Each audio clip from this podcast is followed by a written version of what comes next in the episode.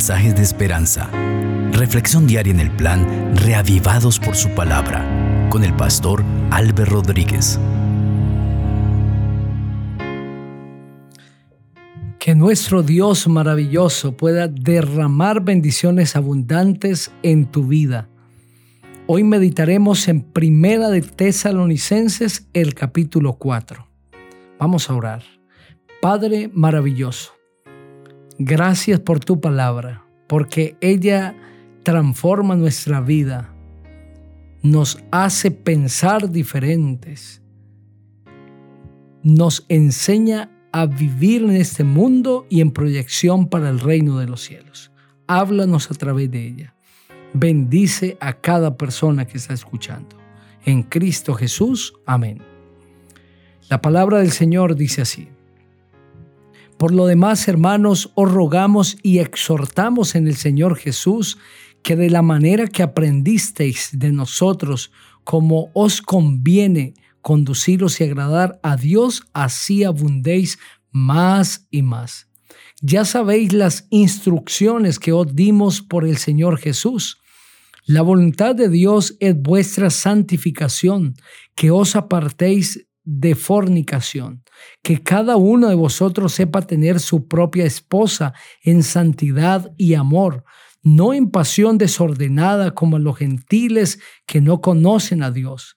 Que ninguno agrave, perdón Juanjo, que ninguno agravie ni engañe en nada a su hermano, porque como ya os hemos dicho y testificado, el Señor es vengador de todo esto. Dios no nos ha llamado a inmundicia, sino a santificación.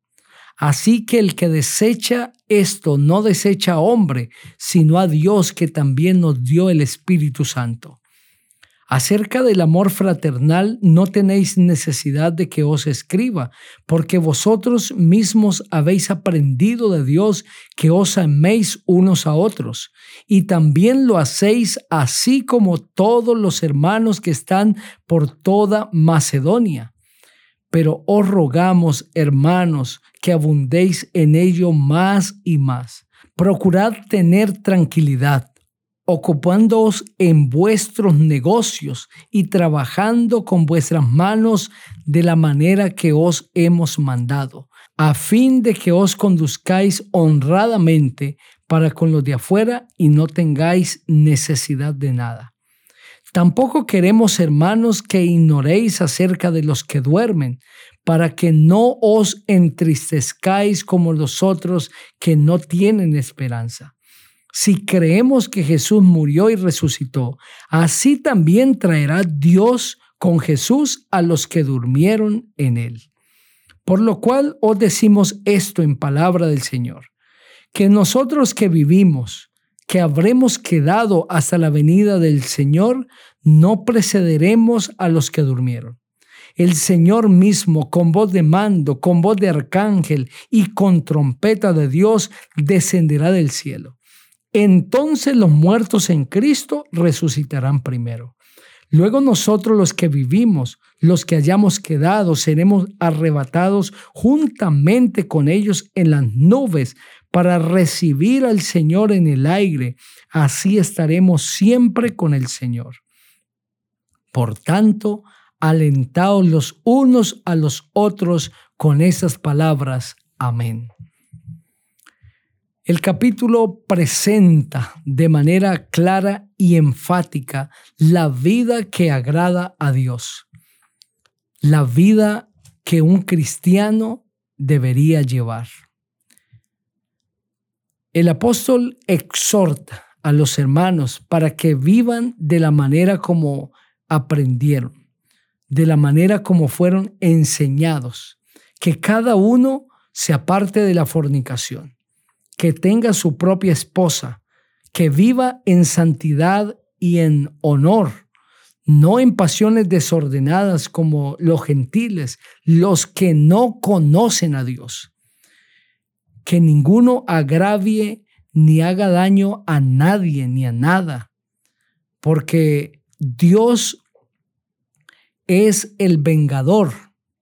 Él es el que debe tomar cada situación, por dificultosa que sea, cada ofensa debe estar en las manos de Dios.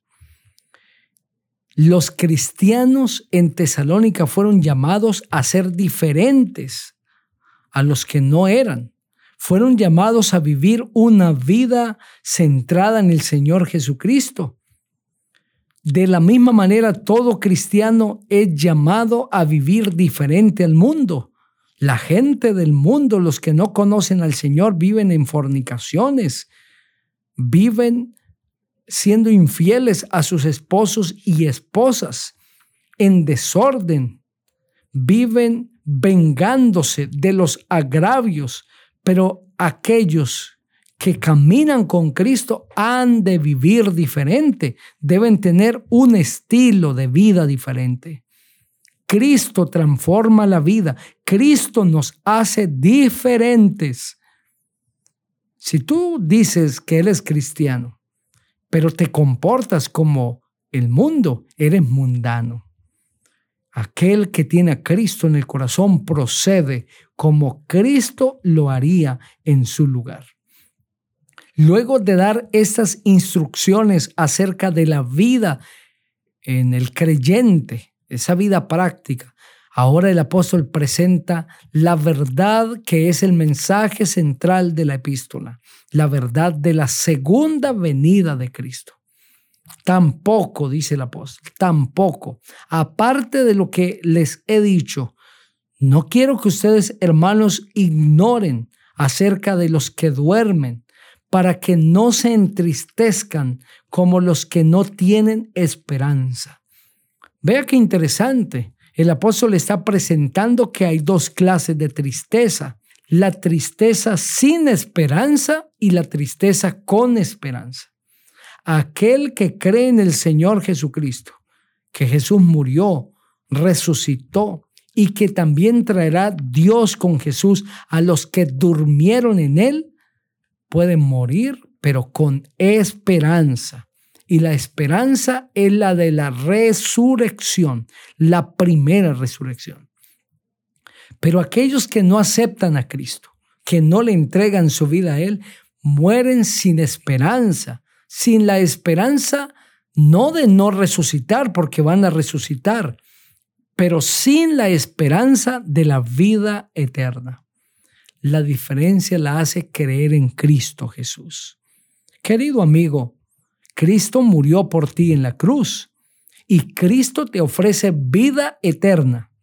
Acepta a Jesús como tu Salvador y vas a tener esa maravillosa vida eterna.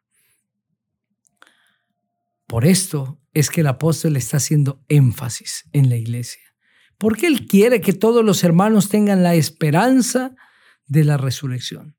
Y aquellos que estaban dudando si había esperanza después de la muerte, el apóstol dice sí, hay esperanza. Y es Cristo Jesús, porque pronto el Señor Jesucristo, con voz de mando, con voz de arcángel y con trompeta de Dios, descenderá del cielo. Entonces los muertos en Cristo resucitarán primero aquellos que murieron en el Señor Jesús, creyendo en Él, que murieron poniendo su esperanza en Cristo, van a resucitar primero.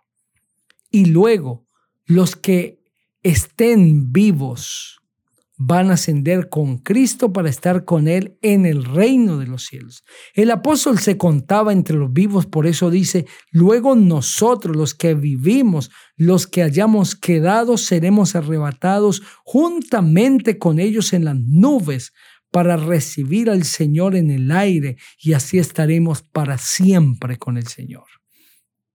Qué maravilloso. Recibir a Cristo en el aire, ascender para encontrarnos con Él. Y no solamente eso, sino que aquellos que murieron en Cristo resuciten, sean vueltos a la vida, no con cuerpos enfermos, desgastados, sino con cuerpos transformados, glorificados, sin rastro de enfermedad, refulgentes, cuerpos llenos de vida, y recibiremos a Cristo en el aire. Qué maravilloso esto. Sea que vivamos o sea que tengamos que morir, si creemos en Cristo, debemos tener la seguridad que un día veremos su rostro y que estaremos con Él para siempre. ¿No te parece maravilloso? Esta es la esperanza del pueblo de Dios en todos los tiempos. Es por eso que el apóstol termina el capítulo diciendo, por tanto, alentaos los unos a los otros con estas palabras, porque la venida de Cristo se ha de convertir en la esperanza de todo creyente, en esa bienaventurada y maravillosa esperanza. Quiero invitarte para que pongas todas tus esperanzas en la venida de Jesús. Si deseas hacerlo, ora juntamente conmigo.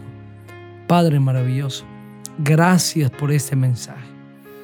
Nos has invitado a ser cristianos de manera práctica, no de nombre, sino en nuestro estilo de vida.